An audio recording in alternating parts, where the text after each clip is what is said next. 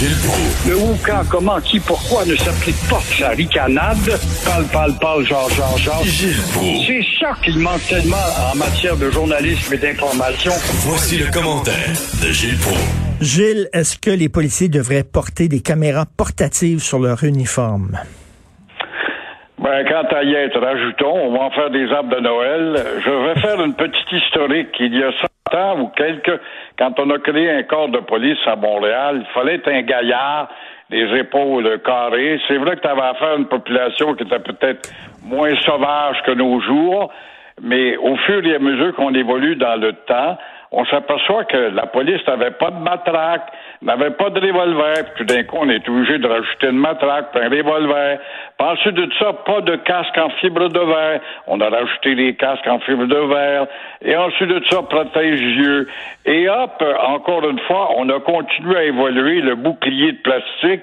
Et puis, euh, en plus de jaser de la caméra, faut pas oublier mon cher Richard, il n'y a pas longtemps, il y avait les revolvers à poivre. Après ça, on a eu un autre, je sais pas comment ce que tu l'appelles, c'est un revolver qui déchargeait une, charge électrique, là. Il y avait un nom pour ça. Taser, taser gun, qu'on dit en anglais.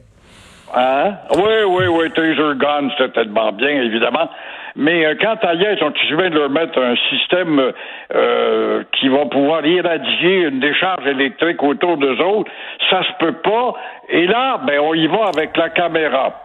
Mais pendant ce temps-là, pendant ce temps-là, le budget était de 500 millions pour la police de Montréal il y a une quinzaine d'années. Il est rendu à quoi, près de 800 millions?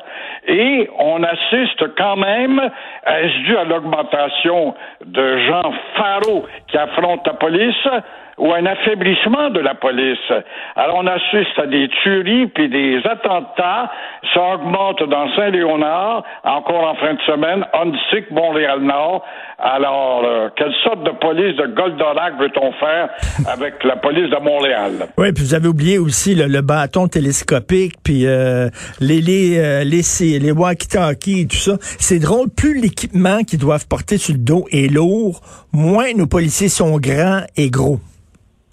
Oui, c'est vrai. D'ailleurs, ils marchent le dos courbé. Il y en a qui sont, qui sont consomptifs, je ne sais pas. Mais on n'a plus le corps de police qu'on avait parce que la charte, maintenant, euh, ne t'oblige pas euh, d'avoir 5 pieds 8 minimum. Alors, si en bas de 5 pieds 8, t'es consomptif, on va te prendre au nom de la charte, au nom de la diversité également. Alors, ça donne ce que ça donne. Alors, c'est ça. On demande, bien sûr, aux policiers de porter des caméras portatives. C'est dans la foulée de l'affaire Camara. On dit qu'on aurait vu tout de suite, euh, s'il y avait des caméras portatives sur leur uniforme, euh, que M. Camara avait pas été coupable, n'était pas coupable. Qu'est-ce que vous pensez de tout ça? Et surtout les gens qui font une manifestation en disant c'est du profilage racial. Ah, n'importe quoi, n'importe où. À chaque fois que tu as une occasion de manifester, tu trouves toujours des enfoirés pour aller devant le poste de police et déplorer les abus de la police comme si nous avions euh, une police euh, des nazis dans la rue de Montréal. Non, non, non. C'est de la foutaise, c'est de la démagogie pour occuper les médias, dont certains vont faire tourner la manivelle pour passer ça au téléjournal le soir. Puis là, le gars rentre chez lui, là, avec sa bande. As-tu vu, on l'a eu l'affaire, on a fait le téléjournal. Mais pendant ce temps-là, Richard, on ne nous dit pas à la police de Montréal, est-ce que c'est pour des raisons stratégiques? On aime ça utiliser le mot stratégique à la police. Euh, l'autre mystère, c'est la maudite bagnole rouge, une Honda rouge, qui a été stationnée devant un appartement de Ville-la-Salle, un autre quartier rouge, soit dit en passant. Comment se fait-il qu'on n'en vient pas à identifier le propriétaire? Est-ce que c'est un gars qui s'est fait voler sa bagnole mm. par le malfrat qu'on recherche puis qui l'a laissé là? Ou c'est lui? Comment se fait-il qu'on ne sait rien sur l'identification, la plaque d'immatriculation, on aurait pu parler davantage, et on n'a toujours pas de nouvelles à propos de l'identité de cette voiture et du propriétaire qui avait assis son fessier dedans?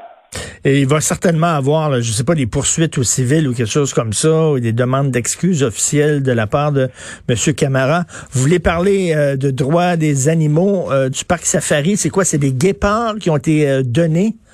Ben oui, ben oui, le parc Safari annonce ce matin qu'on est fier d'avoir donné deux guépards qui ont été élevés là en captivité. J'ai eu même l'occasion, moi je connais bien les gens du Parc Safari, j'étais un amateur de photos, j'y vais souvent. Je les ai flattés, ces belles bêtes, il y a deux ans, qui aujourd'hui, maintenant, ont atteint l'âge adulte, et voilà qu'on les flanque dans un avion, imagine-toi combien d'heures, pour aller au Zimbabwe et les introduire dans leur habitat naturel. Mais ces deux bêtes-là ont été élevées à être bambochées ou à être euh, bichonnées, si on veut, avec le vétérinaire qui vient deux, trois fois par année, deux repas par jour. Comment ces bêtes-là vont-elles euh, se débrouiller dans un habitat sauvage véritable après avoir séjourné et grandi dans un parc sûrement protégé? C'est une question qu'on peut se poser, qu'on ne trouve pas de réponse. On a beau me dire, oui, oui, mais ils vont être dans un, un parc, euh, un parc, un sanctuaire. Euh, il y a beau y avoir des gardiens, euh, les gardiens, ils peuvent pas voir les braconniers qui circulent la nuit, qui se déguisent en, en Maasai. Ça, c'est fort, ça. Tu t'habilles en Maasai parce que tu as le droit de chasser l'année longue, puis là, tu bas un rhinocéros ou un éléphant pour se. Alors, comment ces deux bêtes-là, qui viennent d'un milieu civil, donc un milieu adapté au Québec, pour aller affronter la véracité de la brousse. Qu'est-ce que vous pensez des gens, des défenseurs des animaux qui disent qu'on devrait abolir tous les, les jardins zoologiques, tous les zoos, parce que c'est des conditions épouvantables pour les animaux qui tournent en rond, ça va contre leur instinct. Ces, ces animaux-là sont pas faits pour vivre en cage comme ça, que c'est comme un genre de pénitencier. Puis moi, c'est vrai, à chaque fois que je vais dans un zoo, j'aime ça voir les animaux, mais je me sens tout le temps coupable parce qu'on a tellement à faire pitié. Est-ce que vous êtes pour la fermeture des zoos, C'est plus tout à fait vrai. Au contraire, le zoo est devenu un arbre de sécurité pour perpétuer la race. Il restait 650 tigres il y a 20 ans. Grâce justement à ces packs, ces encadrements, on a réussi à faire grossir la population du tigre, le plus beau félin au monde. C'est bien beau de dire oui, oui, mais on les met dans un asile.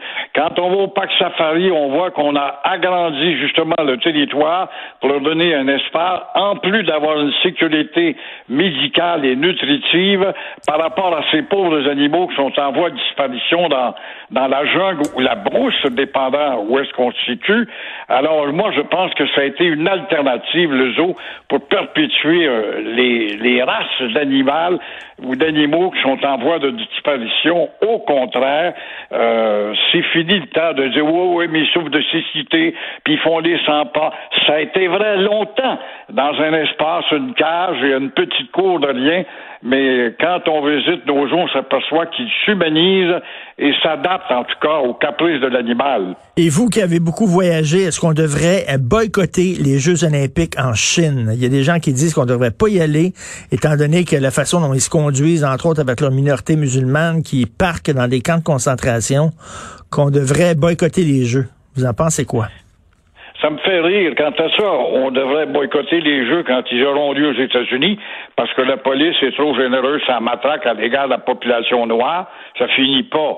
Euh, en Chine, les musulmans ont de la difficulté. Faut-il rappeler qu'en dans leur grande razzia de conquête du territoire universel, les mahométistes et les musulmans se sont butés à la Chine à cause de quoi? Parce que, évidemment, ils ont leurs habitudes alimentaires et le, les Chinois aiment le cochon. Ils veulent continuer à manger du cochon et c'est ce qui fait qu'ils se sont butés au mur de la Chine et n'ont pas pu pénétrer aussi profondément en Chine à cause du cochon. En tout cas, il y a un million de personnes dans des camps de concentration. La question se pose, qu'est-ce qu'on fait à aller euh, dans des Jeux olympiques, des, euh, des, organisations comme ça, des événements du genre, euh, alors que ce pays-là qui nous reçoit, le pays hôte, se comporte de façon totalement tyrannique? On se ferme les yeux, pour on fait rien parler de sport pendant deux semaines comme si rien d'autre existait? Oui, mais on est hypocrite parce que nos politiciens internationaux se font un devoir d'aller en Chine parce que c'est l'empire du milieu et c'est aussi euh, le plus gros consommateur de biens pour la productivité. Alors on passe par-dessus, puis on parlera plus tard des droits humains. Euh, ça dépend encore une fois de la musique qui est, en vogue. C'est évident qu'aller faire les Jeux olympiques à Pékin ou à Shanghai, euh, ça peut rappeler que, bon, ce pays-là malmène une minorité. Mais quel est le pays, enfin des pays en tout cas plus ou moins démocratiques à gros grains, qui ne mène pas un groupe, qui ne malmène pas un groupe par rapport à un autre. Quant à ça, la Russie aussi, on l'a boudé. Et combien d'autres euh, pays qui euh, ont demandé, le Japon, bon, va avoir les Jeux olympiques. Bon, on pourrait remettre sur le nez euh, du Japon la, maltraitance qu'ils ont pu impliquer à, des minorités durant la guerre. Alors, on s'en sort plus. Alors, dans les, Jeux olympiques, il pourrait rien, il pourrait rien qu'avoir lieu en Suède, c'est tout. C'est le seul pays qui pourrait recevoir les Jeux olympiques. Les autres, ils ont, ils ont rien à se reprocher. Merci beaucoup, Gilles. On se reparle demain. À demain, au revoir.